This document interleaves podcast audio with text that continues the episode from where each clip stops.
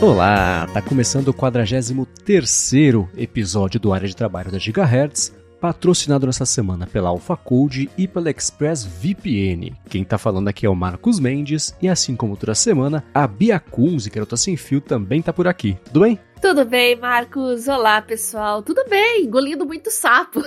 Então, eu quero saber onde eu posso comprar a cópia do aparentemente seu livro A Arte de Engolir Sapo. Olha, eu queria esse livro também, porque eu tô precisando, viu? Ai, pra quem não entendeu, gente, eu comentei no Twitter lá, eu recebi um print lá no Telegram de uma pessoa que perguntou pro chat GPT, pro bot do chat GPT no Telegram, né, quem era Bia Kunze. E lá veio o GAF, né, o chat GPT já tinha falado que eu era CEO da Gigahertz, agora falou que eu sou autora do livro A Arte de Engolir Sapo falou algumas coisas corretas ali no geral. Nunca, não me formei na USP não, mas tudo bem. Agora essa do livro eu dei muita risada. a autora do livro A Arte de Engolir Sapo. Uhum. Poxa. Tá vendo? E eu procurei, aparentemente não existe um livro com esse nome ainda. Então tem uma oportunidade para você. Opa! já que o chat GPT cravou que foi você que fez, ó, pronto, já dá para começar. É só retratar o nosso dia a dia, já, já tem o um livro feito da arte de engolir, de engolir sapo, né? Deixa comigo.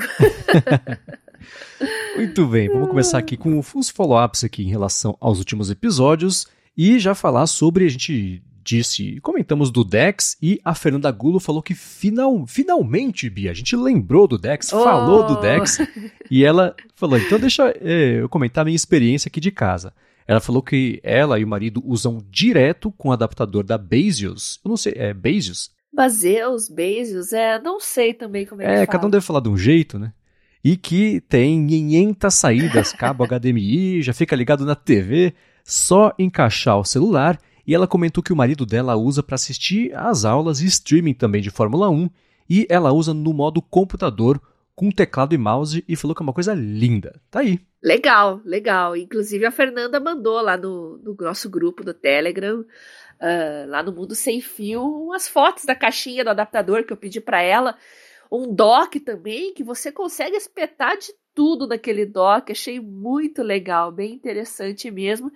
E tá aí, pessoal que tá usando o Dex, nós finalmente lembramos dele e os nossos ouvintes aí estão comentando também. O DFL Lopes lá no grupo também comentou o kit dele do Dex. O que, que você achou, Marcos, do kit dele? Tem até fotinho. Eu, me chamou muito a atenção, então ele mandou a foto junto, me chamou muito uhum. a atenção o teclado Bluetooth que ele tá usando, que ele falou que o kit é o Galaxy Note 10, um teclado dobrável Bluetooth que é genérico, um adaptador USB-C HDMI Ilano, ou Ilano, mas ele comentou que Bases é melhor. Uhum. Aí tem dongle, tem USB, né, é pendrive, etc. E esse teclado eu nunca tinha visto. Ele é um teclado que parece ser o que o pessoal chama de full size, né, não é um teclado uhum. bebê. É um teclado inteiro, né, que tem as letras e os números, e na direita tem o trackpad, e ele dobra em dois, né? Você pega, divide ele na metade, aí cada metade divide de novo na metade, você dobra essas duas metades de fora. E a divisão das teclas eu achei muito curiosa, eu fiquei é, é pensando qual seria o nível de acerto e erro, porque elas vão alinhando ali na parte uhum. da dobra. E as teclas ficam menores ou maiores para acomodar justamente a dobra do, do, teclado. Então vou deixar aqui na descrição que eu fiz um péssimo trabalho para descrever esse teclado, mas eu achei muito curioso, né? Me dá, me dá um pouco de faniquito pensar nesse nessa disposição não só das teclas, mas o trackpad na direita ali, mas eu uhum. usaria só para matar a curiosidade de saber como é que é no dia a dia mesmo aí o, o uso desse teclado. O bom é que ele é portátil, né? Uhum. Lembrou bastante os teclados antigos para Palm e para Pocket PC, que eram bem engenhosos, cheios de articulações, assim, para dobra aqui, dobra dali, uhum. ficar mais compacto para poder transportar. Mas o trackpad realmente é novidade. E eu vou pedir para você, é, DF Lopes, manda pra gente o link desse teclado aí que eu fiquei bem curiosa. Olha, eu procurei e encontrei na Shopee por 125 reais, uma coisa assim. Não uhum. sei se é o dele, mas é, é o mesmo chinês que faz o que ele tem, certamente tá fazendo esse também, né? Porque é, esses aí são meio. que é genérico, né? Então deve ser. É, então eu vou deixar na descrição aqui o link para quem quiser dar uma espiadinha nele, mas comprem e usem por suas contas e riscos. mas tá aí, achei curioso o teclado e obrigado ele por ter mandado também o feedback sobre o uso dele Legal. do kit Dex. E a foto também do kit completo vai estar na descrição também, para quem quiser matar a curiosidade. Muito bom. Marcos, me fala aí das novidades do Artifact. O que, que o pessoal tá comentando aí? Pois é, sabe que no ADT a gente brinca da maldição da quinta-feira. A gente grava às quartas-feiras e invariavelmente às quintas-feiras acontece alguma coisa muito relevante, ou alguma coisa nova, ou que desmente o que a gente falou na quarta-feira na gravação. Aí sai na sexto episódio já é, é, sempre com asteriscos aí pra gente fazer o episódio seguinte. Uhum. Aconteceu uma coisa parecida com o Artifact. A gente fez na semana passada um episódio focado nele, com as minhas primeiras impressões, um review basicamente lá do uhum. Artifact. Pra quem não lembra, é tipo o TikTok, só que para notícias e vai te recomendando com base no seu uso, etc. Pílulas. Isso, exato. né? É um né? feed que você não é. controla de notícias do seu interesse. Basicamente, acho que é, é um bom jeito de descrever. E eles lançaram algumas novidades que eu acho que tem um potencial de serem bacanas se implementadas e usadas direito. Né? Primeiro, uhum. Que é um, uma coisa de você, eles têm agora comentários. Então tem as notícias, Opa. as pessoas podem comentar o que elas acharam e etc. Claro que abre é, um, um, um, risco aí de abuso e etc. Que a gente sabe que. Né, Vira rede você... social, aquela rede social abertona, né? Isso, é. é. Então eles lançaram essa parte de comentários. Aí você pode, nos comentários, fazer que nem o Reddit, né? upvote, downvote, para quem curtiu o comentário, os mais bacanas e úteis, né? E produtivos ficarem mais para cima. Aí tem. dá para fazer resposta em threads também dos comentários. Dá para reportar comentários também, o que é importante. E eles vão lançar, então, implementando uma coisa de pontuação para perfis do pessoal que comenta. Para você ah. poder bater o olho e saber se é uma pessoa que só entra lá para espalhar esgoto ou se entra lá para discutir e, e, né? e Exato. promover as conversas. Isso eu achei bacana, perigoso, né? Tem que implementar direito, mas é bacana. Uhum. E agora você consegue adicionar uma mini bio também, um, um contexto de quem é você na fila do pão, né? Para as pessoas já bater o olho ali, você sabe, também saber mais ou menos.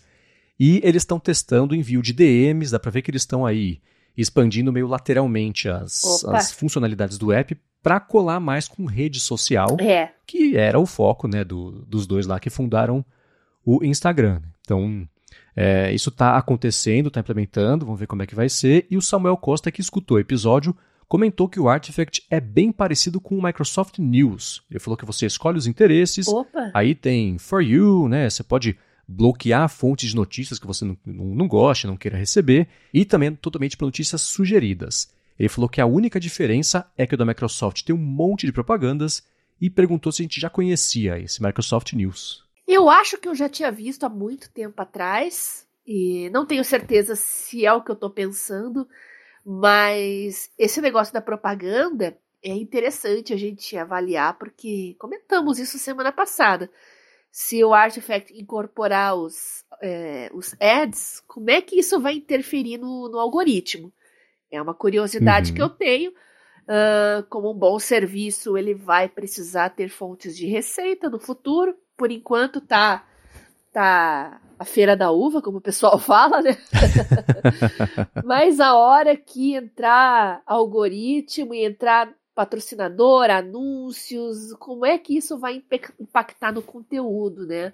Ainda mais agora, com uhum. comentários, com as pessoas lá votando, comentando, como é que vai ficar isso aí? Eu gostaria muito de saber. Tomara, tomara que apresentem uma proposta realmente nova, inovadora, para sair um pouco dessa loucura que tá as redes sociais hoje, né? Que privilegia conteúdos extremos, né? Extremistas, né? Ganham muito alcance. É, isso, isso é uma coisa que precisa dar um jeito, sabe? Porque compromete muito a credibilidade da própria rede social Sim. E o ambiente fica péssimo, né? A gente já tem vários exemplos aí, já todo mundo já sabe do que nós estamos falando, né? Uhum. Tomara, tomara que tenha uma abordagem diferente no futuro. É, eu dei uma espiada depois que o Samuel mandou pra gente esse feedback, eu dei uma espiada no Microsoft News e ele é parecidíssimo mesmo com o Artifact, quer dizer, o Artifact é parecido com o Microsoft News, né? Que o News precede o Artifact. Uhum. E os anúncios, isso é uma coisa que eu não gostei, os anúncios eles são extremamente parecidos com os conteúdos orgânicos. Tem lá uma sinalização minúscula de que aquilo é um conteúdo que é anúncio e o conteúdo, se você scrollar, parece uma notícia, né? Você pode cair por acidente no anúncio, o que, ah, se despertou interesse, despertou interesse. Ok, mas eu acho que tem que, a sinalização de, do que é um anúncio tem sempre que ser feita de um jeito bastante explícito, mais do que o necessário, é. para poder separar bem conteúdo editorial de conteúdo promovido. De qualquer forma, é, é, o funcionamento eu achei bem parecido mesmo entre os dois. Então fica a dica uhum. para quem não quiser testar o Artifact, ou tiver testado e não tiver curtido, tem aí uma alternativa que é o Microsoft News. Maravilha. E o Substack Notes? O que se trata isso, Também na semana passada, o Substack, que é aquela plataforma de newsletters que, eh, que podem ser pagas Sim. ou não e etc., eles lançaram um, o que eles estão tentando ao máximo colocar que não é tipo um Twitter, mas é tipo um Twitter. É um feed que você postagens curtas com dicas de outras coisas para você ver lá no, no, no Substack, etc. E eles, inclusive, por conta desse lançamento, o Twitter fez um monte de, de pataquada. Você procurava por Substack na busca, ele trocava por newsletter, não deixava você interagir com posts que tivessem links, para essas coisas mesquinhas aí que tem acontecido, né? Certo. E aí, em meio a isso tudo, aí depois é, isso pegou muito mal pro Twitter, pra liderança nova do Twitter, digamos assim, porque uhum. muitos dos investidores desse novo Twitter também têm conteúdos e dependem do Substack, né? Então o Musk conseguiu irritar uhum. até o pessoal que estava bem é. fechado com ele. Né? E aí, em meio a isso tudo, o CEO lá do, do, do Substack foi dar uma entrevista para o Nilay Patel do The Verge para falar sobre a ferramenta, sobre o lançamento, a estrutura, tudo que eles esperavam de futuro aí com esse Substack Notes, etc. E o Nilay Patel perguntou justamente o que a gente acabou de comentar, que é assim, cara, você vai abrir para comentários, você vai precisar de uma moderação, porque né, vocês têm um pois termo é. de uso, o termo de uso diz que não pode, por exemplo, xenofobia, racismo, etc, etc. Se alguém entrar lá e falar assim, as pessoas escuras têm que ser mandadas embora do país, vocês vão moderar? O CEO deu nós e nós e nós para não responder se vai moderar ou não, ou seja, parece que não vai moderar. Ai, ai, ai. E o Nilay Patel, ele é advogado, ele é formado em direito e, e, advogou, não sei se esse é o termo, por anos. Então ele sabe entrevistar uhum. sempre com esse olhar. Ciladinhas. Né, de... Exato, ciladinhas, tá exato. Certo. Então ele vai fechando, fechando, tá fechando certo. lá o CEO. Até o momento que o CEO para de responder, ele fala assim: mas está nos seus termos de uso, não é proibido? 5, 6, 7 segundos de silêncio. Foi bem constrangedor e isso gerou uma polêmica enorme. Então eu coloquei aqui na pauta para ser justamente um contraponto. Assim, o Artifact pode olhar para o Substack News e falar: oh, tá aí o tipo de coisa que a gente tem que evitar e a necessidade, especialmente hoje em dia, de você ter uma moderação que não, não abra mais espaço para abuso e ataques e violência escondido lá no escudo mágico da liberdade de expressão. Né? É, Marcos, é fato que para um serviço expandir, né, às vezes ele atinge um platô ali no alcance de usuários, né, para ele sair da estagnação, tem que às vezes uh, expandir no sentido de adicionar colaboração, comentários, e aí é tão perigoso, né? Uhum. Mas às vezes não tem outro jeito. Então, como cuidar disso, como moderar isso, é uma discussão é, é o que está na crista da onda agora, né? Com tudo o que aconteceu com o Twitter também. Qualquer rede social, na verdade, né? Se discute aí as redes do Zuckerberg também, que já há muito tempo são acusadas de fazer vistas grossas a certos conteúdos, né? Conteúdos extremistas. Lá vou eu falar novamente de extremismo, mas realmente é uma faca de dois gumes porque amplia muito o engajamento, mas cria um ambiente extremamente nocivo para os usuários. E agora todo mundo querendo adicionar comentário, coloca a galera do meio do teu serviço aí. Olha, eu acho que o caminho realmente vai ser vai, vai ter pelo menos acho que a comunidade europeia vai sair na frente disso, que o negócio já está bem avançado. Uhum. Algum tipo de legislação com relação à moderação de conteúdo, de usuários, de comentários, alguma coisa vai surgir nesse sentido aí. Eu vou sim, querer sim. ver como é que isso vai, como é que vai casar uh, liberdade de expressão com a letra da lei, né? Você não pode usar nenhum espaço para cometer crimes. E como você falou, o exemplo que você usou, uh, se você for racista, discriminar, for xenofóbico, como é que vai, vai ficar aí? Uh, a punição com relação a esse usuário, né? Uhum. Complicado, complicado. É. E, e, sobre comentários em geral, o Casey Newton, justamente pelo e-mail dele que ele manda pelo Substack, que é a platformer, uhum. ele falou que conversou com jornalistas e ah, eles falam sobre, ah, porque, porque eles estão com dificuldade, por exemplo, de sair do Twitter, porque é um, uma reação direta e imediata do que eles publicam, certo? Então, ainda não existe nenhuma alternativa para alguém publicar uma matéria e ver ali como é que é a recepção, interagir com essas pessoas. Então, à medida que forem aparecendo outras plataformas que façam isso específico no caso de jornalismo, aí esse pessoal pode se sentir motivado ou até criar coragem, entre aspas, para sair de lá e ir atrás de um público novo numa outra plataforma, enfim. Então, estão começando a aparecer essas alternativas com foco em notícias. Agora é, como sempre, o diabo está nos detalhes, né? Ver como é que vão tentar torcer as regras para desrespeitá-las e como é que vai ser uh, o contra-ataque disso por parte das plataformas para falar aqui não ou para falar ah, aqui tudo bem e cada uma sinalize para quem que quer servir, né? E já que você falou em entrevista, eu lembrei da entrevista do Elon Musk com o jornalista da BBC o que, que foi aquilo? Eu nunca senti tanta vergonha alheia na minha vida. Meu Deus, o jornalista completamente despreparado. O Elon Musk devorou ele com ketchup uhum. e mostarda. Impressionante. Aquilo lá foi. É, é, mas só abre um precedente aí nessa guerra imprensa e plataformas. Sim, né? totalmente. A gente está vendo diversos casos aí, muita discussão. Agora tem uh, esses novos serviços, né, adicionando comentários, a gente está na iminência de ter alguma legislação, alguma coisa controlando isso, mas a animosidade aí só vai aumentar. Parece que a gente Certamente. vai realmente mesmo ter a imprensa de um lado e as plataformas de outro lado numa guerra. Certamente, é. No Twitter, eu digo, né? Assim, nas outras plataformas parece que a coisa tá menos bélica ou menos antagonista. É, porque por enquanto. Você vê, né? Por enquanto, é, vamos por ver. Por enquanto, por enquanto. Mas enfim. Vamos falar de coisa boa, como diria a, a TV aberta? Vamos Pintou lá. Vamos um, um, um, um, lançamento que eu acho que vai te interessar muito. Eu não sei se você chegou a ver. Vamos lá. Do Kobo, que é o Elipsa 2E. Você viu? Vi, Elipsa. Elipsa, né? Elipsa 2E. Né, um e-reader grandão, né? Em que você vai poder entrar com dados. Olha só, o, o o Scribe da Amazon tá fazendo escola. Uhum. E a gente falou, a gente comentou isso. Não sei se foi lá nos grupos ou se foi aqui no podcast mesmo, que a Amazon, mal ou bem, lança tendência. Não era novidade você ter um e-reader com caneta, mas a concorrência, claro, vai correr atrás e vai querer fazer frente com isso, né? Então, o Kobo aí tava meio quietinho com relação a novidades, né? De uns tempos uhum. para cá não tava tendo grandes novidades.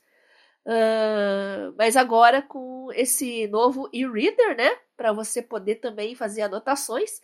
A tendência agora, eu acho que o mercado de e-readers com canetas, com anotações, vai abrir caminho para no futuro termos e-readers coloridos também uh, a preços mais acessíveis. Esse é o desafio por enquanto, né? Porque os precinhos sim. não estão. Não dá para comparar um Kindle de 99 dólares com esse Como, que é 400 dólares, ou então com o Scribe. Mas eu acho que com o tempo isso vai se ajeitar, é porque é tudo muito muito novidade, né? E chama atenção a quantidade de formatos que ele suporta, né? EPUB, EPUB 3, PDF, MOB, JPEG, GIF, etc, etc, etc. Uhum. Ponto negativo, na minha opinião, é uma stylus recarregável. Eu não gosto de canetas recarregáveis, mas enfim, magnética. Então coloca ali, tá carregando. Tem a borrachinha, que é super bem-vinda, uma telona de 10.3 polegadas, 32 GB de armazenamento e o preço, como eu falei, 400 dólares, né? Uhum. 399,99, 400 dólares. Brasil, ah, eu acho difícil. É, infelizmente no site mesmo, a América do Sul não está nem listado lá como os lugares onde é. dá para comprar. Né?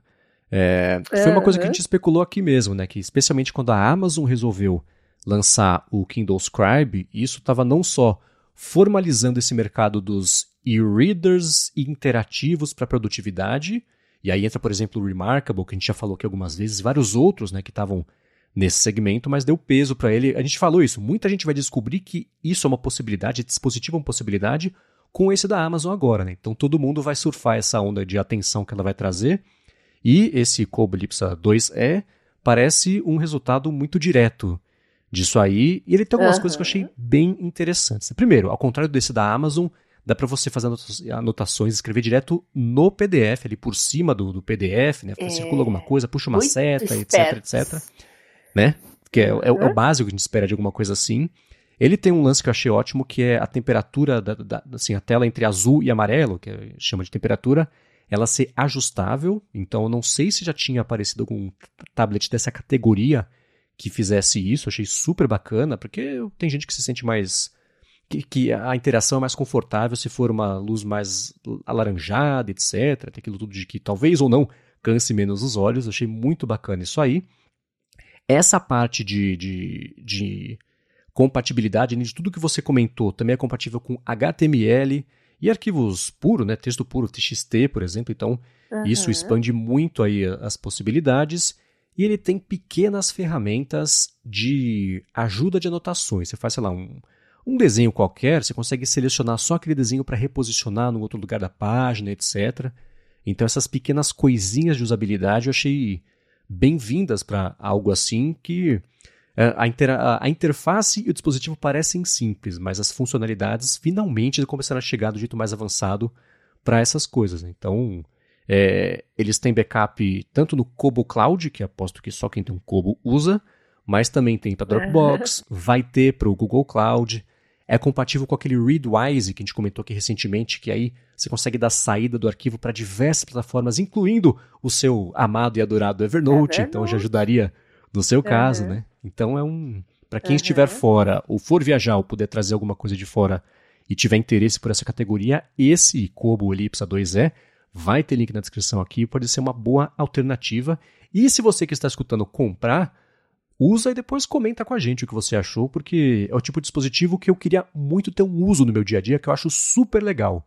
Mas eu ia comprar e usar uma semana para fazer o review aqui, ia ficar encostado, então eu deixo na mão de quem for tirar mais proveito disso aí, de fato encaixar no dia a dia. Verdade. Eu, o que eu mais gostei, eu acho que foi o grande pulo do gato nesse dispositivo, é tirar proveito dessa telona grande para escrever diretamente em PDFs, que eu acho que é o formato de nove em cada dez usuários desse tipo de dispositivo, estudante, academia, exceto o Marcos, claro, mas o resto. por isso que eu falei nove entre dez, porque o Marcos não usa PDF. Eu seria o dentista que recomendaria a outra pasta de dente. Mas enfim, eu acho que esse é o principal diferencial dele com relação principalmente ao Scribe da Amazon e desvincula um pouco daquele ecossistema amarradinho, né? A pessoa tem um pouco mais de liberdade, desde uhum. que o uhum. PDF não, não tenha DRM, outros tipos de, de bloqueio por direitos autorais, né? Tirando Sim, isso, eles próprios comentam isso. Uhum, mas tirando isso, excelente dispositivo, eu gostei bastante. É isso aí. Bom, agora na semana passada a gente falou que ia dar um alento pra galera que estava meio saturada do mercado de IAs, falando sobre o Artifact, que tem um pouquinho de IA na história dele, mas ainda assim o foco era outro. Nessa semana a gente vai voltar a falar sobre isso, porque, primeiro, é inevitável no trabalho de todo mundo isso vai chegar. E a gente tem uns feedbacks bem bacanas que o pessoal mandou pra gente sobre como é que tá incorporando já a IA no ambiente de trabalho e etc. E depois a Bia vai trazer aqui o que ela tinha prometido de um guia bem Opa. legal. Tô dando uma espiadinha aqui na pauta já. Spoilers, uhum. vocês vão curtir sobre estudando com o Chat GPT.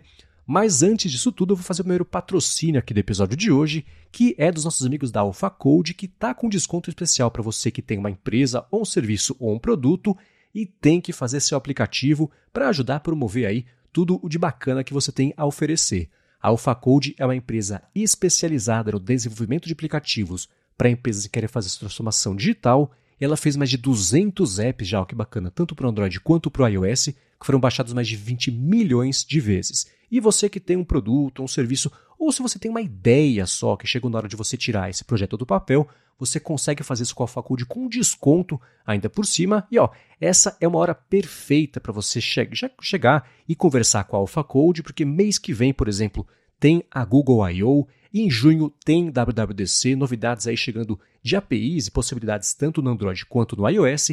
Então conversa com a AlphaCode para fazer ou atualizar também seu aplicativo com um desconto porque você escuta aqui o podcast. Para isso, você vai em alphacode.com.br, a l p h c o d e.com.br. Aí você bate o papo com eles, comenta o que você precisa, diz que escuta aqui o podcast e pronto, você faz seu aplicativo, você atualiza seu aplicativo, tira esse projeto do papel com desconto com quem sabe o que está fazendo. Então, mais uma vez, alfacode.com.br.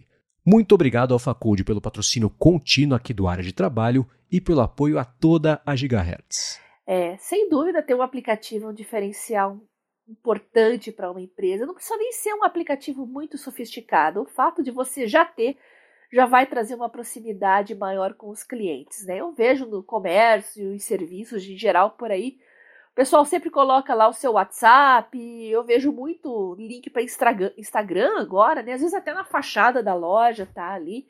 Mas você ter o aplicativo do seu próprio serviço, da sua empresa, uh, tira você um pouco das mãos, das garras dos algoritmos dessa, dessas plataformas. Você tem um controle muito mais direto sobre o conteúdo, o feedback com o cliente. Então, vale a pena investir, com certeza é algo que vai trazer um retorno. Então aproveite essa oportunidade que o pessoal da AlphaCode está trazendo aos nossos ouvintes aqui do área da área de trabalho. Muito obrigado e vamos lá. O Samuel Costa, que já tinha comentado com a gente mais cedo aqui, tinha falado sobre uhum. o Microsoft News, mandou um feedback interessante e um questionamento, na verdade, sobre o uso de IAs no trabalho. Ele disse que na empresa em que ele trabalha, ele está usando o Office 365 então todos os e-mails e arquivos também estão lá nos servidores da Microsoft e, sendo assim, ele usa o Bing para ajudar no trabalho. Ele perguntou se a gente acha que, se a gente ainda acha que pode dar ruim, por exemplo, essas IAs que usam já os conteúdos que podem ou não ser confidenciais que as pessoas mandam para poder mastigar os dados, treinar os modelos, gerar as respostas e etc. Ele falou que o Copilot, por exemplo, que vai estar tudo aí enquanto aplicativo do Office, será que a Microsoft não pensou nisso, né? Será que é, é válido o questionamento de, enfim, dados a gente evitar de colocar dados sensíveis na mão dessas IAs por medo de que isso possa ser incorporado e vazar, etc. A gente sabe, né? E ele falou que a Microsoft tem muita credibilidade no mundo corporativo e ela teria muito a perder se der algum problema de mau uso aí de informações confidenciais. Ele tem um ponto, né? É, sem dúvida. E se ele, ele pergunta se, se a gente acha que pode dar ruim, pode, com certeza. tem que ver muito bem as políticas da empresa e se você vê qualquer brecha, qualquer coisa duvidosa dessas políticas e também no serviço, é melhor não usar. Porque a hora que der um problema, ainda que seja uma coisa que não tenha acontecido, uma coisa que ninguém estava esperando, você não vai querer ser o pioneiro da, das encrencas nessa mulher. Então, deixa quieto por enquanto, viu? Melhor não. Uhum. É, eu tenho assim. É, existe uma diferença entre como é que os modelos são treinados, né? No caso específico do Chat GPT, lá da OpenAI, eles próprios comentam que você pode. Que é melhor você evitar de mandar informações identificáveis, personalizadas, informações confidenciais. Mesma coisa, por exemplo, com o Snapchat, que eu acho, salvo engano, que está usando ali também o sistema da OpenAI. O Evan Spiegel, que é o CEO, falou: gente, não manda nada confidencial, brinca só no parquinho, se diverte, mas não vai inventar moda. Né? Então, esse risco que existe, ele vem muito mais desses dados serem incorporados no modelo, como aconteceu, por exemplo, no Dali, no sistema de imagem, que uma mulher foi lá fazer alguma imagem e acabou que a imagem gerada um pedaço da imagem era de uma foto, um documento médico dela. Que a foto que estava lá no servidor do médico, no sistema do médico, de algum jeito foi parar no treinamento do modelo. Então, essas coisinhas podem acontecer, certamente vão acontecer, mas o Samuel Costa tem o ponto de que a Microsoft tem responsabilidade para impedir que esses vazamentos aconteçam de qualquer forma, e do mesmo jeito a gente tem responsabilidade de, de, de dificultar que isso possa acontecer, mitigando a quantidade de informações é, confidenciais que vão parar no modelo, com o adicional de se a empresa trabalha com o Office 365 e etc., tanto o Copilot do GitHub também, é, isso tudo está nos termos de uso e está no SLA, que é a parte lá de fornecimento de serviço, até onde a Microsoft pode usar os dados que são colocados lá, etc, etc. Então, no caso da Microsoft, é um pouco mais seguro, quer dizer, eu confio, confiaria um pouco mais do que só o da OpenAI, mas risco sempre existe e cabe a gente tentar mitigar isso o máximo possível, minimizando o envio de informação confidencial quando não precisa. Se precisar, precisa, mas se não precisar, vale evitar, né? Outra dúvida com relação a isso, sobre inteligência artificial no trabalho, pesquisas, o Marcos Bruno falou que estava elaborando uma tese sobre a influência do aumento da altura de jogadores de basquete em posições de maior mobilidade, no caso a posição de armador, e maior número de lesões de cruzado anterior. Fiz a busca colocando um espaço temporal nos últimos 10 anos. A resposta veio que não havia autorização para divulgar dados médicos de terceiros o que me leva a crer que o chat tem essa informação, mas não pode divulgar. Minha intenção não era ter um trabalho pronto, mas um teste se os dados estavam disponíveis. É, eu já acho duvidoso. Ele falou que não havia autorização para divulgar dados médicos, não quer dizer que ele tenha essa informação, né? Ele só quis te avisar que essas informações não podem estar disponíveis, né? Então, que não existia autorização, então, não, não necessariamente estava disponível. Se tiver, o negócio é grave, porque uh, realmente não pode, não se pode colocar informações médicas de pacientes aí a, a, ao alcance de qualquer pessoa. Uh, fazer pesquisa, um trabalho ainda que seja mais informal, com a intenção de divulgar Uh, é um pouco chato, né? Tem que ter aprovação de comitê de ética e tal. Eu sei que você vai fazendo uma pesquisa mais superficial, mas você não vai achar esse tipo de informação tão fácil, ainda mais ao alcance do chat GPT. Então, eu acho que o chat não tem esses dados mesmo, senão as empresas que, que de, deveriam deter essa informação vão ficar, vai ficar em maus lençóis, hein? Uhum. É, pode ter uma questão. Primeiro que eu achei interessantíssimo o que o Marcos Bruno está fazendo. Eu acho sempre curioso, a gente fala sempre com foco em tec... aqui, né? Tecnologia, produtividade, um trabalho ou outro, mas sempre mais ligado à tecnologia. E o Marcos Bruno com uhum. estudos sobre aumento da altura do jogador de basquete, influência lá no ligamento cruzado do joelho.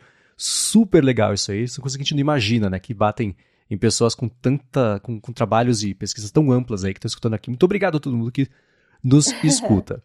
Agora, se ele fizer esse trabalho uh, com aprovação de comitê de ética e aí publicar esse trabalho, aí sim fica disponível, o chat vai poder usar, assim como ele acessa milhões de artigos científicos, né? Sim, sim. Eu estava pensando justamente isso. Imagina isso quando estiver mais estruturado, você ter diferentes níveis de acesso à informação com credenciais validadas, tipo uma API para médicos diferente de uma API para esportista, diferente de uma API para jornalista. E aí o privilégio de que tipo, de informação vai poder ser usado, ou o modelo, ou que balde de informação ele vai poder tirar isso aí, eu fico imaginando algo assim que pode mitigar problemas desse tipo, mas eu fiquei, eu vou pesquisar mais sobre o acesso e ver se tem informação disponível sobre isso, né? É, que tipo de informação médica eles têm no balaio todo lá, porque, uhum. é, enfim, a gente vai falar sobre isso quando eu for falar sobre estudo, né? Mas é, quando a gente pega esse tipo de coisa junto com aquilo que eles chamam de alucinação, que ele inventa alguma coisa e te cospe lá como se fosse uma verdade, né? Então o risco é muito grande de depender disso aí. De qualquer forma, valeu ao Marcos Bruno pelo feedback e o Arthur de Virgir comentou que está usando muito o Mac GPT, que o pessoal do Mac Magazine Olha, recomendou, que, legal, hein? que permite uhum. usar o chat GPT por meio da barra de tarefas lá do Mac ou também de um atalho de teclado. Ele falou que como é desenvolvedor esse Mac GPT tem ajudado muito para acelerar umas tarefas mais repetitivas, né? tipo, claro sem copiar e colar ali códigos privados, ou e também tem ajudado ele a melhorar alguns textos em inglês, seja com correção gramatical ou de estrutura mesmo das frases. E para quem quiser resumir textos ou coisa parecida, ele comentou que o Notion integrou uma IA dentro do aplicativo que funciona muito bem para melhorar textos, resumir, fazer estrutura também, ou até mesmo gerar textos com tons diferentes e esse eu usei, mas primeiro, antes de falar sobre isso, eu quero saber suas impressões aí sobre o feedback do Arthur. Então, eu acho muito legal essa ideia de ter atalhos, né? Quanto mais acessível, melhor. E eu uso muito, já comentei aqui para vocês, né, o bot que tem no Telegram, né, que é o Evolve AI, no chat GPT. Uh, o Bing é muito legal, porque tá ali no celular, você abre ali o aplicativo do Bing, uh, já começa a digitar, já começa a usar. O ponto negativo é que não fica salvo, ao passo que, como é uma conversa no Telegram, tá tudo armazenadinho ali em formato de chat, tá guardado. Agora que quem usa pelo navegador, fechou o navegador, acabou, né? Mesma coisa o Bing Chat, mesmo que você esteja logado no Bing Chat ali com o seu nome de usuário e tal, ele mesmo, alguns segundos depois, ele limpa a tela e acabou, a conversa uhum. já era. Então, se você quer consultar uma informação, uma pergunta que você fez lá semana passada, mês passado, ainda dá para acessar. E atalho no Mac, você tá ali trabalhando, tem uma maneira fácil de fazer uma pergunta rápida ali, eu acho isso muito legal. Inclusive, para Android, quem usa o teclado dos, da SwiftKey, que hoje é da Microsoft também, agora você tem um atalho para o ChatGPT no teclado do SwiftKey. Então, você pode fazer buscas rápidas ali, fazer perguntas uh, de uma maneira muito rápida, muito prática. Às vezes é uma é questão de segundos mesmo para você precisar de uma informação, alguma coisa que você queira consultar. E realmente fica muito prático quando está mais próximo de você. Tomara que apareçam mais aplicativos, atalhos, widgets, bots, etc, etc, para o Chat GPT, porque a tendência acho que vai ser popularizar cada vez mais o uso. Sim, e eu acho que é exatamente aí que está a chave dessas coisas. Porque o que eu tenho visto, e pessoas muito bem informadas sobre a parte da minúcia da tecnologia dessas IAs geracionais, generativas, especialmente de texto, é que essa tecnologia não é uma novidade. Ela já era transformadora há muito uhum. tempo, o pessoal de pesquisa já sabia que isso existia. O grande lance é que a OpenAI fez a interface para você interagir com o ChatGPT de um jeito muito fácil que a gente está acostumado, que é um campo de pesquisa, de digitação, você pede, ele responde. Não tinha mais que mexer com a API e colocar isso no servidor, é, nada, né? Conversa, né? Exato. É uma linguagem muito então, natural. Então, o, o, grande, a grande diferença, a grande evolução que pintou para o grande público, isso inclui a gente, é a facilidade de acesso a isso. O próximo passo que eu estou vendo é justamente incorporar essas coisas onde as pessoas já estão.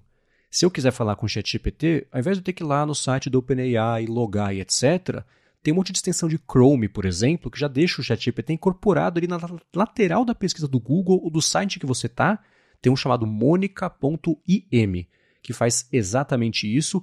E ele permite, por exemplo, que você salve templates de interações pré-assadas que você quer fazer de tipo o Text Expander, né? De você fazer é, pedidos repetitivos, etc. Tá aí, inclusive, uhum. um outro uso para o Text Expander, mas já falo sobre ele. Opa! É, então, é, porque o que acontece com essas com, com, com essas IAs é isso, né? Você perde o histórico mais a memória de longo prazo dessas IAs, é uma interação muito mais de momento, mas essas coisinhas, né, de levar o, o Bing Chat pro teclado, perfeito, as pessoas já estão no teclado, né? Se você colocar um botãozinho ali, você agiliza, você remove ainda mais o atrito da pessoa chegar na plataforma para usar.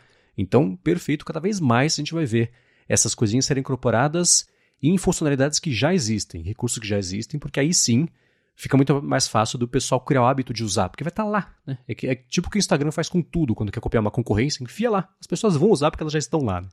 Então é, é, é, meio parecido. Então, eu adorei o Mac GPT e adorei essa atualização do SwiftKey. Quem já uhum. usa, atualize, que vale a pena, tá? Sim, sim, sim. E do Notion que eu comentei, eu fiz recentemente. Aliás, é, deixa eu comentar que na semana passada, na sexta-feira passada, a Alura estreou um podcast novo que é o Hipsters Fora de Controle no feed do hipsters.tech. Eu participei desse primeiro episódio, Opa. devo participar de mais episódios no futuro também. É a Gigahertz que vai fazer a edição e a produção aqui desse podcast e a gente falou. É, teve dois momentos. O primeiro sobre é, as partes mais aplicadas, que a gente está vendo aí de verdade, uso real, de vida real, ferramentas úteis que mexem com diferentes tipos de IA e depois a segunda parte, a gente falou sobre essa parte mais é, é, acadêmica, sobre estudos e, e, as promessas de futuro que a gente tem visto nessas tecnologias. E uma das. Eu acho que eles vão detalhar isso, não quero queimar pauta da Alura aqui, mas tem muita IA envolvida no processo de produção do podcast. Uma das etapas foi justamente a transcrição do podcast. Então, eu usei o Whisper, que é o próprio da OpenAI, e ele gerou um texto gigantesco lá, né? Com, enfim, do jeito até onde a tecnologia consegue ir, mas dá para complementar isso com outras IAs para você, por exemplo, ou resumir o texto, ou estruturar melhor o texto para facilitar a leitura sem alterar o estilo de cada pessoa falar, etc. E uma dessas etapas eu coloquei no Notion para ver como é que funcionava a parte de resumo da IA do Notion e funcionou super bem. Se fosse um texto menor, teria ficado mais bacana, Mas assim, eu colei um textão lá de tudo que a gente falou no episódio inteiro, e aí tinha um comandinho da IA, resume. Ele resumiu num parágrafo. Aí tinha já um comando lá que você podia dar se você quisesse. Resume menos, fala um pouco mais. Aí ele colocava três parágrafos. Beleza, fala um pouco mais. Ele foi expandindo o resumo É. para poder deixar na medida certa Uhum. ali. Se eu fosse publicar o resumo, ia ser por ali. Então, esse do Notion, por enquanto, parece estar tudo de graça. Não sei se é um beta, como é que é. Mas eu usei e gostei muito e vale dar uma espiada, porque é, para quem especialmente já usa o Notion, acho que pode ser um adianto enorme. É tipo se o Evernote para você, Bia, integrasse coisas de Opa. IA para facilitar, de novo, né? No ambiente de onde você já está, né? Que é a grande promessa disso aí. Muito bom, muito bom. Pessoal, deu muita dica aí de IA no trabalho. A gente vai entrar no assunto agora que vocês estavam esperando, que era a pauta de estudos. Ah, antes disso, ah, no Twitter, o Imunoglobulindo, eu amo esse nickname, Um nome ótimo. ele deu uma dica ali que ele estava lendo sobre Terra RNA e estava com dificuldade de entender do que se tratava. Então ele fez três perguntas para o chat GPT. A primeira, explique Terra RNA como se fosse para uma criança. A segunda, agora explica como se fosse para um adulto. E a terceira, agora para um adulto formado na área biológica. Então você teve três versões de um mesmo conceito, de uma, ah, ah, de uma mesma terminologia, né? De diferentes maneiras. E a gente vai entrar nessa pauta de estudos aqui agora, abrindo com a dica do imunoglobulindo. Mas antes a gente vai falar do nosso próximo patrocinador. Exato. Antes disso, deixa eu só comentar que eu não conhecia nada de Terra RNA, aí eu adotei a estratégia do imunoglobulindo e não vou dizer que eu estou formado nisso, mas agora eu já sei pelo menos sobre o que se trata, usando a estratégia de explica simples, complica, agora explica de verdade. Eu achei super bacana Tá isso aí. no criança e no adulto, né? Exato, né? modo fácil, médio e difícil. Achei super bacana. Isso aí, mas vamos lá. Deixa eu falar sobre o Text Expander, que também está patrocinando o área de trabalho e é uma das ferramentas mais úteis de produtividade que eu já usei, que a Bia usa também, e está com desconto também você que escuta aqui o podcast e quer poupar vida. O Text Expander serve para você cadastrar pequenos atalhos de teclado e quando você ativar esses atalhos, ele troca para um texto completo que pode ser desde o seu nome completo, endereço completo, uma resposta padrão de e-mail, parágrafos e parágrafos que você sempre tem que responder para alguém, ou então, por exemplo, para equipes que ele tem suporte também, você ter ali sempre todo mundo com acesso à versão mais atual do texto e puxar esse texto só com um atalhozinho pequenininho de teclado. É um jeito muito bom de evitar que alguém passe uma informação desatualizada, informação errada, etc. E isso tudo com suporte à formatação de texto, então negrito, itálico, link também, variáveis. Então, por exemplo, você pode tem uma resposta padrão, né? Mercado Livre. Não troco isso por uma coca sem gás, aceito só a venda. Você pode colocar olá, vírgula, aí só para você depois digitar o nome da pessoa, o nome do usuário que chegou e depois o texto padrão.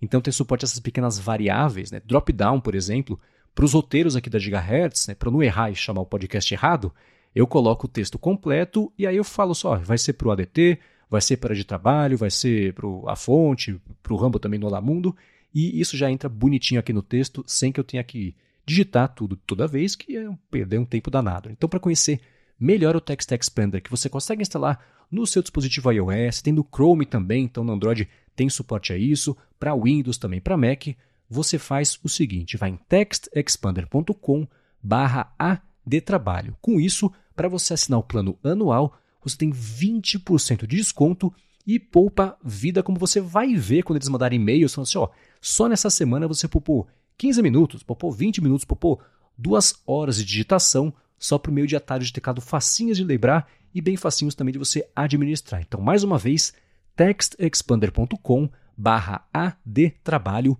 20% de desconto na assinatura do plano anual individual. Muito obrigado, Text Expander, pelo patrocínio contínuo aqui do podcast e pelo apoio também a toda a Gigahertz.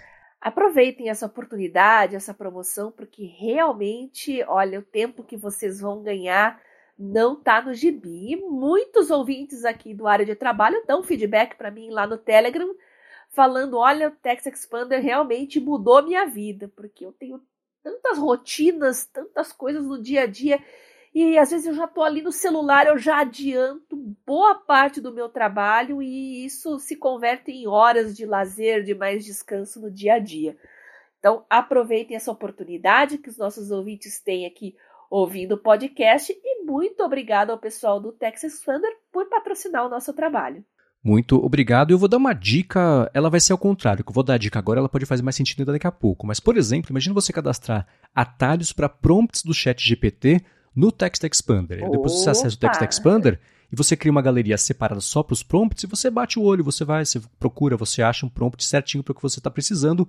Tudo isso sem ter que lembrar dos prompts, e sim só dos atalhos. Então tá aí uma dica de usabilidade. Excelente. Mas vamos lá, agora que eu falei a metade no começo, vamos pro começo de verdade depois da metade, que é você, Bia, para falar pra gente sobre como usar e tirar o máximo proveito aí do Chat GPT para estudos.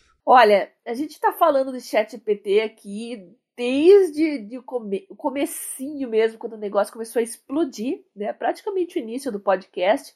E eu tô falando também aqui desde os primeiros áreas de trabalho sobre estudos, né? Produtividade nos estudos.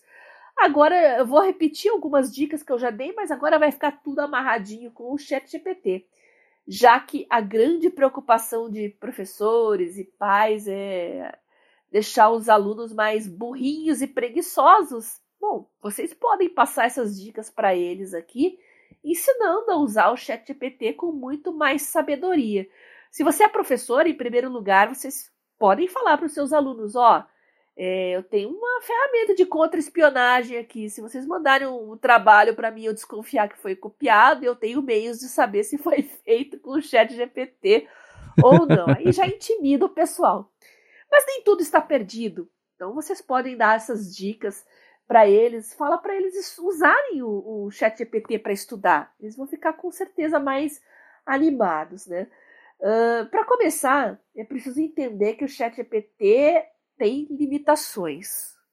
Tem muitas limitações, né? Ele não sabe direito o que, que é verdadeiro e o que, que é falso, né? No começo desse episódio, ele falou, eu falei para vocês que uh, ele me colocou como autora aí do, da arte de, de engolir sapo. Né? Então, a gente não tem a menor ideia de onde veio essa informação. Então, uh, o ChatGPT usa o que está na web. Então, mas se é verdadeiro ou falso, e se alguma coisa falsa é muito repetida, é aquele ditado, né? Que é aquela mentira de tanto se repetir se torna verdade. É o ChatGPT é exatamente assim, tá? Então, uma mentira muito repetida para ele é verdade.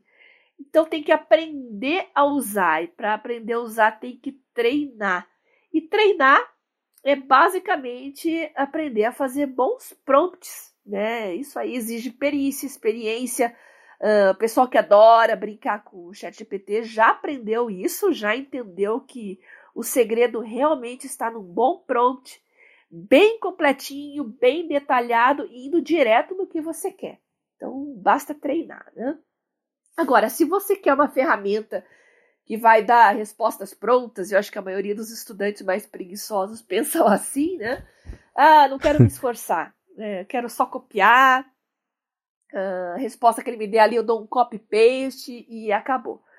Bom, ele não vai dar as respostas que você quer, do jeito que você quer, e pior ainda, vai cometer gafes. E mesmo em assuntos científicos, né? Você que estuda biologia, química, física, já testei inúmeras vezes e sim, ele volta com informações que não são verdadeiras. E se você fizer pergunta incompleta, a pergunta for preguiçosa, a pior ainda é o nível da resposta que você vai, vai receber. Então, quando você está estudando, vamos supor que um professor dá lá um, as aulas, ele com 80 slides cada aula, né? É sempre uma loucura para estudar um conteúdo assim. Antes de mais nada, né, uh, você tem que pegar aqueles slides, destrinchar e começar a estruturar as informações, hierarquizar você pode fazer um mapa mental, pode fazer bullet points também, é, recuando assim conforme o nível da hierarquização, mas no começo de tudo, tópicos, subtópicos, algumas citações, mas não se aprofunde. Né? Primeiro vem o big picture, você tem que ter uma ideia geral de todo aquele assunto, se atenha aos tópicos dos slides, mas de uma forma organizada dentro do que é assunto e subassunto. Às vezes em slide isso é bem complicado de saber, né? Uh, o professor entra no assunto, aí vai falando dos subassuntos, aí vai para outro assunto, mas é, é tudo slide com o mesmo design, com o mesmo jeitão e o mesmo título, né? Então é importante você hierarquizar uh, primeiro e colocar detalhes só depois. E uma coisa que o pessoal que estuda uh, técnicas de aprendizado, de memorização, e que eles falam muito, é que a construção do conhecimento não é mais tijolinhos. Né? Eu acho que o modelo de ensino mais antigo, mais ultrapassado, era muito decoreba, né? Então você ia empilhando conhecimento como se fossem tijolinhos, mas hoje está tudo muito mais difuso, né? Uh, uh, quem estuda redes neurais, uh, a própria neurofisiologia fala que a construção da memória, do conhecimento, não é um, como se fosse um HD que você vai ocupando espaço físico e armazenando informações, mas é a construção de novas sinapses, né? Você fica com uma rede maior e mais fortalecida. Então, isso vale muito para a construção do conhecimento nos moldes atuais, que a gente lida com realmente muita informação e tem dificuldade em gerenciar tudo isso, né? Então, aprender a estudar é, antes de tudo, criar um hábito, né? Comece a uh, pela big picture, vai indo para os detalhes depois, mas comece fazendo isso 15 minutos por dia, 20 minutos por dia. Né? Se você tem preguiça, o tempo é curto, você quer criar o hábito de estudar, comece com um pouquinho. Né? Você vai com aquela preguiça assim, ai meu Deus, meu Deus, eu preciso estudar, mas eu preciso criar o hábito. Aí 15 minutos passa rapidinho e você fica feliz. Né? E conforme você vai treinando, vai aumentando o tempo, é, é igual musculação, né, gente? Quando começa a ficar fácil demais, você tem que ir incrementando, uh, colocar mais peso, mais dificuldade, e com conhecimento, aprendizado é a mesma coisa. Você começa no fácil, vai para o médio, e quando está tudo muito mais assimilado, você aumenta os níveis de dificuldade, tá? E onde é que entra a web e o chat GPT nisso? Quando você está uh, uh, escolhendo esses tópicos e subtópicos e começa a hierarquizar, organizar, às vezes você precisa encontrar mais informações e hoje todo mundo usa a web para isso. Né? Então você já pode, nessa primeira etapa de escolher, encontrar qual abordagem utilizar, usando o Google mesmo. Né? Depois você começa a organizar a informação, criar hierarquias, aí sim você vai processar associar as informações, que são essas networks que eu falei, e por fim vem a fase de recuperar, porque você aprendeu, você compreendeu, mas você vai ter que tornar isso uh, mais permanente. Né? Você não vai querer esquecer esse assunto no dia seguinte. Então você tem que estar constantemente recuperando, né? relembrando aquele assunto. E aí que entra o chat GPT. Ele é ótimo para você fixar uh, o conhecimento e solidificar as informações que você já tem. E como eu disse, criar uns, uns bons prompts né, é, é uma arte que exige um treino, mas eu tenho uma listinha aqui de alguns prompts já uh, aqui separados para vocês, que inclusive o Marcos deu a dica, né? Podem colocar lá no Text Expander Olha só que legal, né? E quando você já está estudando. Aliás, minha dica fica sendo essa: usar o Text Expander para salvar os prompts e usar o bot do Telegram se você quiser que aquilo fique armazenado e fique no seu histórico ali de conversação, né? Uh, vamos lá, a lista de prompts, né? Esse eu falei já no episódio antigo, né? Me faça 10 perguntas sobre hemostasia primária. Acho que foi esse exemplo que eu usei, inclusive, no podcast. Então você já estudou, você já hierarquizou, leu a informação, viu as, as anotações de aula. Agora você tem que solidificar, né? recuperar essa informação. Dali uma semana você quer revisar? Faça esse tipo de revisão. Chegue lá no chat GPT e peça para ele tomar a lição de você. Né? Me faça 10 perguntas sobre esse assunto. É, uma outra bem interessante, essa eu peguei no Twitter e comecei a usar, achei bem legal, é, ao invés de fazer 10 perguntas, por que não fazer um quiz sobre tal assunto? No formato de múltipla escolha, aí você escolhe ah, com três alternativas, quatro alternativas, cinco alternativas. Então me faça um quiz ali sobre hemostasia primária. Uh, faça 10 perguntas no formato de múltipla escolha com três alternativas. Pronto, ele vai fazer para você ali já é uma pré-prova, né? Um simulado, uhum. digamos assim. Olha só que interessante. Não Vai ter mais pergunta que a prova. Estudar. Não, e não tem melhor jeito de estudar do que resolvendo problemas, respondendo perguntas. Né? Então é, é fantástico. É, além de múltipla escolha, você pode também fazer um pedir para ele fazer um quiz no estilo verdadeiro ou falso. Né? Uh, ChatGPT, me faça então que 10 afirmações uh, sobre a hemostasia primária que podem ser verdadeiras ou falsas e eu tenho que responder se é verdadeiro ou falso. Beleza, tranquilão. Uh, em se tratando de leitura, né? Às vezes você tem um capítulo muito extenso de um livro, o tempo é curto, artigos extensos também. Hoje eu estava vendo, peguei um artigo para ler 29 páginas. Eu falei, meu Deus do céu, fiquei apavorada. Mas você pode pedir para o Chat GPT resumir capítulos de livros ou artigos para você, ou fazer o contrário. Se você já tem um resumo sobre um assunto, peça para ele expandir aquilo, trazer mais referências, enriquecer. Também é perfeitamente possível. Simplificar conceitos. Né? A dica do imunoglobulino lá, que eu adorei, né? Me explique Terra RNA como se eu fosse uma criança, como se eu fosse um jovem, um adulto, ou então um estudante de biológicas. Né? Você pode criar níveis ali de, de, de dificuldades para ele explicar o assunto para você. Uh, outra dica muito interessante é você criar um prompt para pedir para o ChatGPT listar no formato de bullet points tópicos de um artigo, de um capítulo de livro, de, de um assunto qualquer. Porque realmente, bullet points é uma forma muito prática de sintetizar informações e também memorizar, guardar, lembrar depois. Né?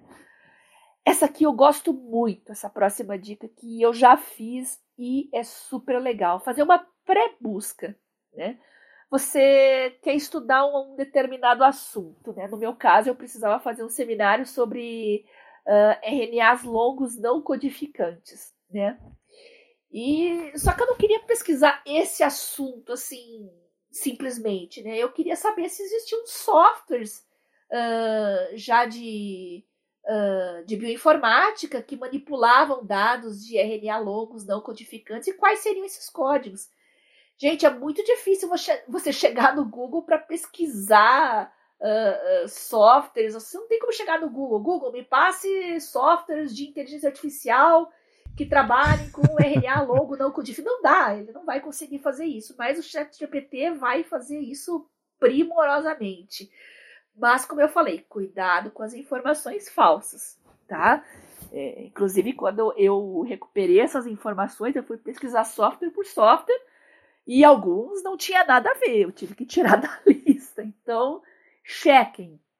Por isso que eu falei, ele é interessante como uma pré-busca. Aí depois você pesquisa sobre cada um dos tópicos. Ah, mais uma dica que eu também estou usando muito para estudar é, pedir para ele sugerir tópicos dentro de um determinado tema. Por exemplo, eu quero fazer um trabalho sobre é, oncogenes. Me cita alguns oncogenes aí que eu posso estudar e usar para me aprofundar no assunto câncer de mama. Ele vai dar uma lista de genes para você e aí sim você pode pesquisar individualmente cada um deles de maneira convencional, né, no Google, procurando artigos. Então é uma espécie de pré-busca também, sugestões de tópicos. Ah, pesquise. Inclusive, ele fala para você assim: olha, eu sugiro que você uh, pesquise o gene X, e esse Y e esse Z aqui, porque esses três têm mais trabalhos publicados a respeito. Então vai ser mais fácil para sua pesquisa. Ele, inclusive, refina desse jeito para você se você pedir. É muito legal.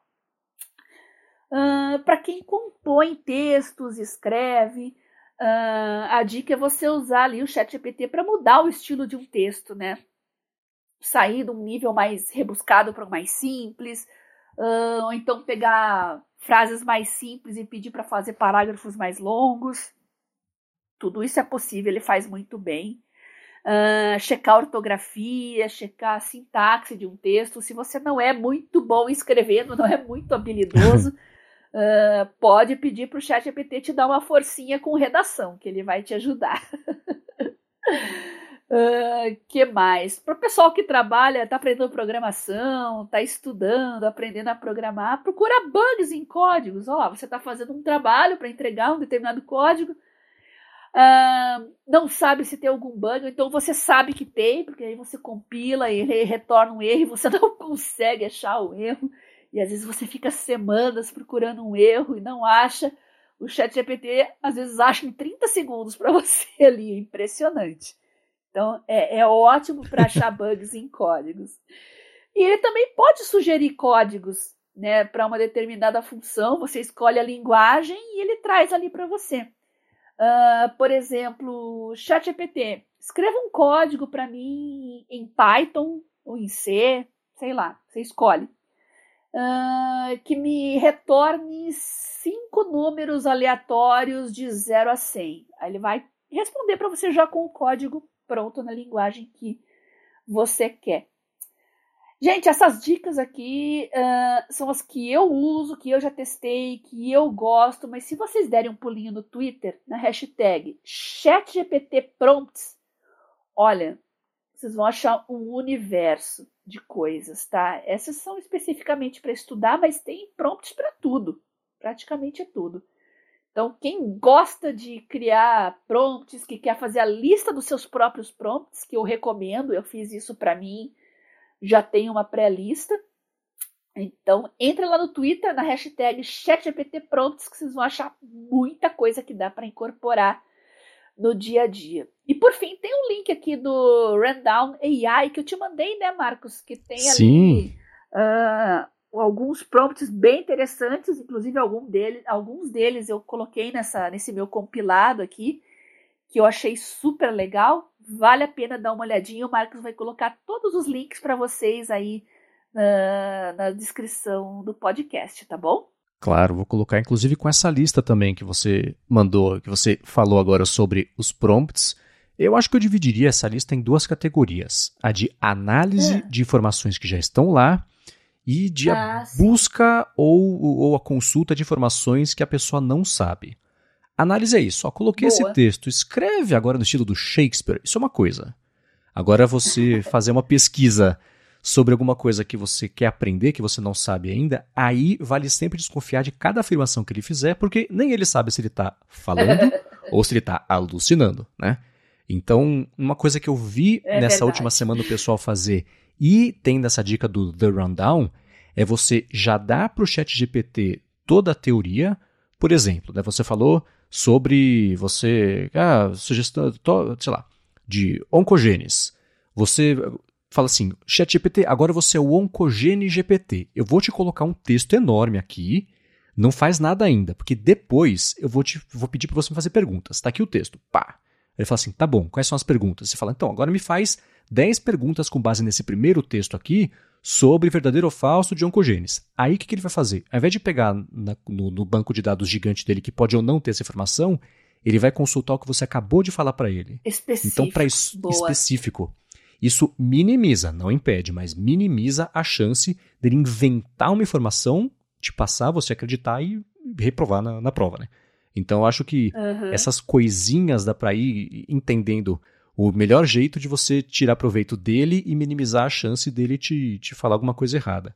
É, você ter, às vezes, material de aula, né, do seu professor, então Exato. ele faz as perguntas baseado no, no, no recorte do seu professor sobre aquilo. Exatamente. E aí vão entrar algumas dicas que eu posso dar, por exemplo, do que o pessoal está chamando de multimodal. E aí, ó, eu vou colocar uma situação aqui em que você já conversou com a sua professora, ela permitiu que você grave o áudio da aula, beleza? Então, ela deu a aula, você gravou o áudio, você joga esse áudio no Whisper, por exemplo, ele gera uma transcrição disso, você joga no ChatGPT a transcrição e depois, com base nisso, pede para fazer as perguntas.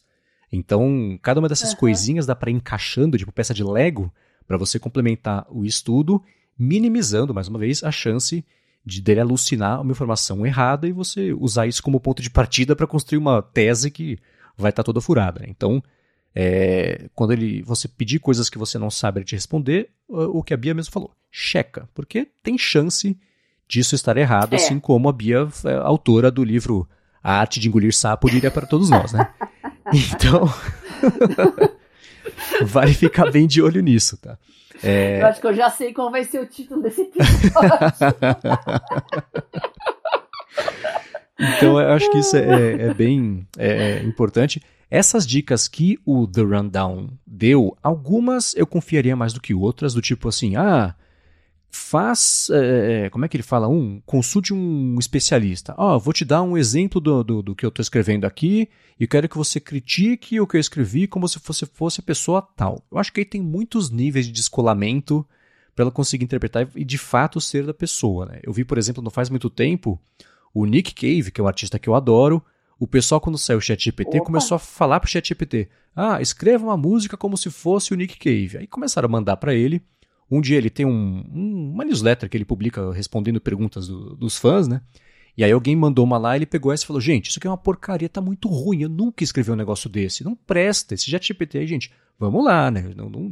Então, eu fico um pouco reticente sobre você é, é, é, confiar nessa adoção de uma personalidade de alguém de verdade para fazer alguma coisa, e especialmente se você for consultar o chat GPT fazendo o papel de um especialista, gente, procure um especialista. O chat GPT não está, pelo menos por enquanto, apto a fazer esse tipo de coisa. E eu digo sobre, começando a aparecer startups sobre ah, vamos ter aqui apoio psicológico baseado no chat GPT. Você entra no aplicativo e conversa com psicólogos treinados, de, que, robôs, IAs de, de chat GPT, com personalidades diferentes, pode ser aqui com o método X ou Y. Não, acho que depender emocionalmente de uma ferramenta dessas é receita para desastre. Mas tirando isso, uhum. é, essa, esses outros prompts eu acho que são super úteis, especialmente nessa parte de estudos. E é, eu vou reforçar isso de que, assim, quanto mais com quanto mais precisão você fizer o prompt, e não tenha medo de ser um prompt enorme, né? Então, assim, pegue esse é, texto. Não não, porque tudo, quanto mais preci é, preciso ou precisa você for nisso aí, melhor vai ser o resultado. Então, ó, pega esse texto, é, gera 10 bullet points, pega esses bullet points, coloca no ciclo. É, não tenha medo disso, que quanto mais você fizer, mais bacana vai ser.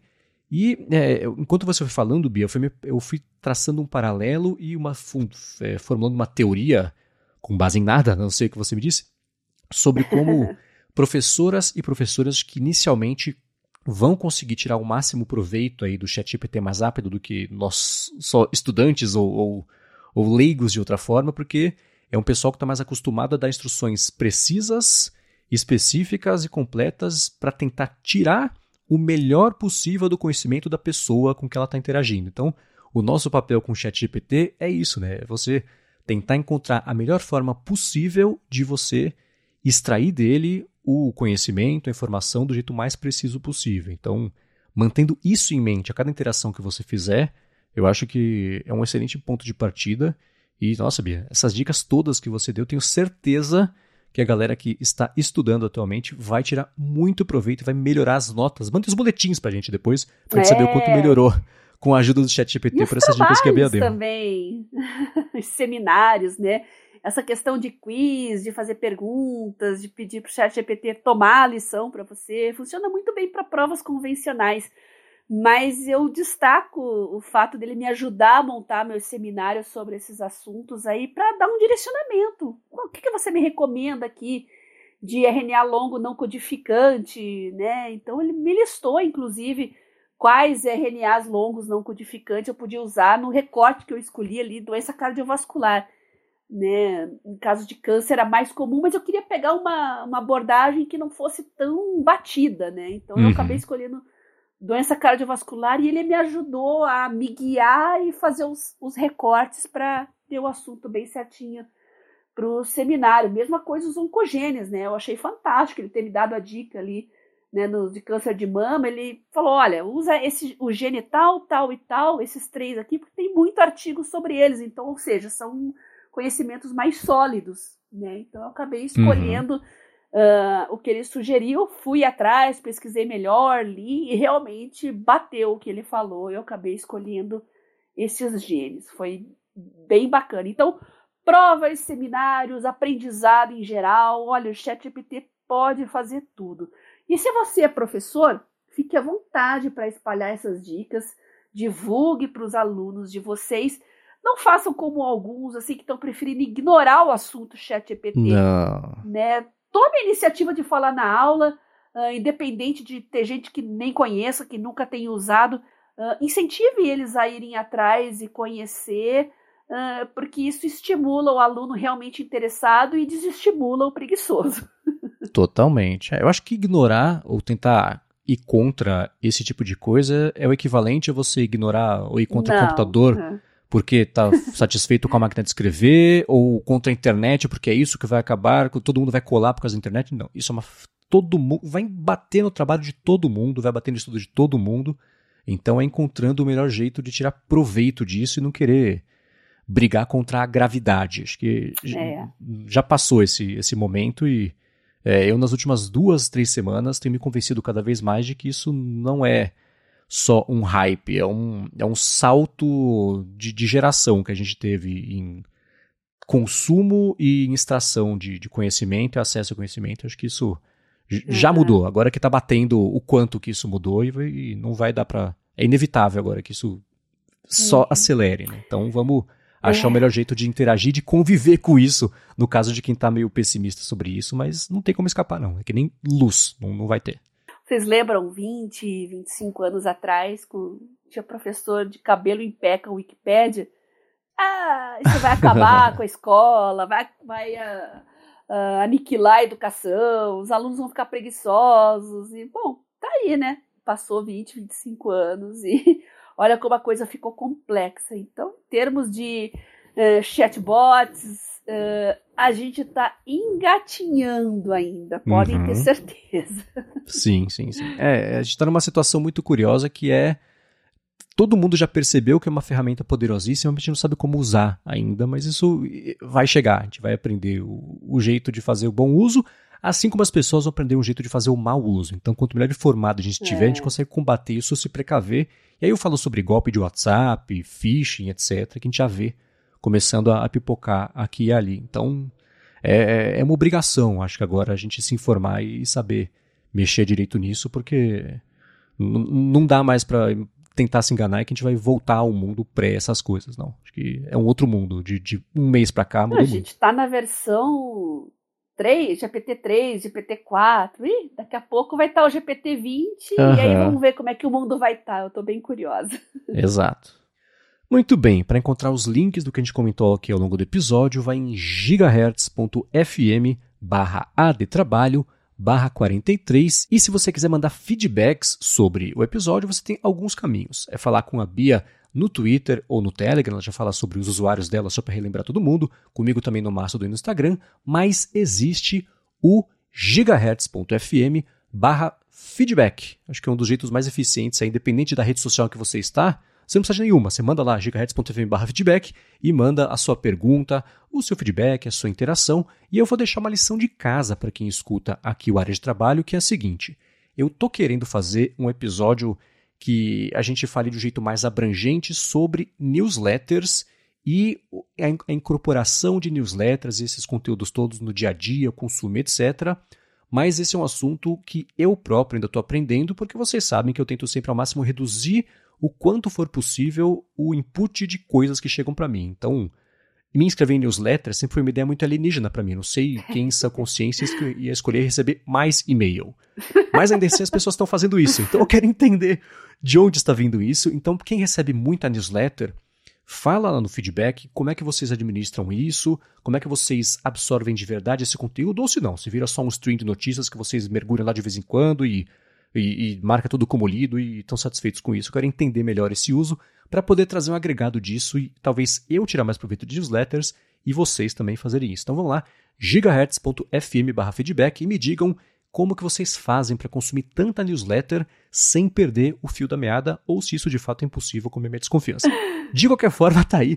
Muito obrigado aos patrocinadores do episódio de hoje, o pessoal do TextExpander Expander e também da Alpha Code, a vocês que avaliam, que recomendam também o área de trabalho para ajudar mais gente a descobrir o podcast, e a você, Bia, por nesse episódio ter dado uma verdadeira aula de como usar o ChatGPT para melhorar o desempenho nas aulas e nos estudos. Muito obrigado. Eu adorei participar desse episódio, como todos aqui do área de trabalho. Eu vou ficar mais feliz ainda quando vocês me derem o feedback contando como é que vocês estão usando ChatGPT e todas essas ferramentas que a gente fala aqui para estudar, para ser mais produtivo no dia a dia. Então vocês podem mandar suas dicas, seus, suas opiniões, seus comentários, dúvidas pro Twitter, que é arroba garota sem fio, ou lá no meu Telegram, arroba Bia. No Telegram também tem os grupos, né? O Mundo Sem Fio, o Produtividade Móvel e também o meu canal Garota Sem Fio. Uh, se vocês quiserem os links deles, é só mandar uma mensagem para mim, arroba Biacunze, que eu mando tudo certinho para vocês. E não se preocupem que não é trabalho nenhum, porque eu tenho o Text Expander. Então são só três ou quatro toques e vai tudo para vocês. É só chegar lá e falar, Bia, manda os links dos grupos para mim. Opa, é pra já. Muito bem. Bom, eu sou MVC Mendes no Mastodon e também no Instagram. Apresento um monte de podcast aqui na Gigahertz e o Bolha Dev pra Alura, que sai todo dia com notícias sobre tecnologia. E participei também do Hipsters Fora de Controle, especialmente feito aí só sobre IAs, que está no feed do hipsters.tech. Eu também escrevo lá para feed.pt. Muito obrigado mais uma vez aqui pela audiência de todo mundo e a gente volta na quarta que vem. Beijoca sem fio a todos e até semana que vem.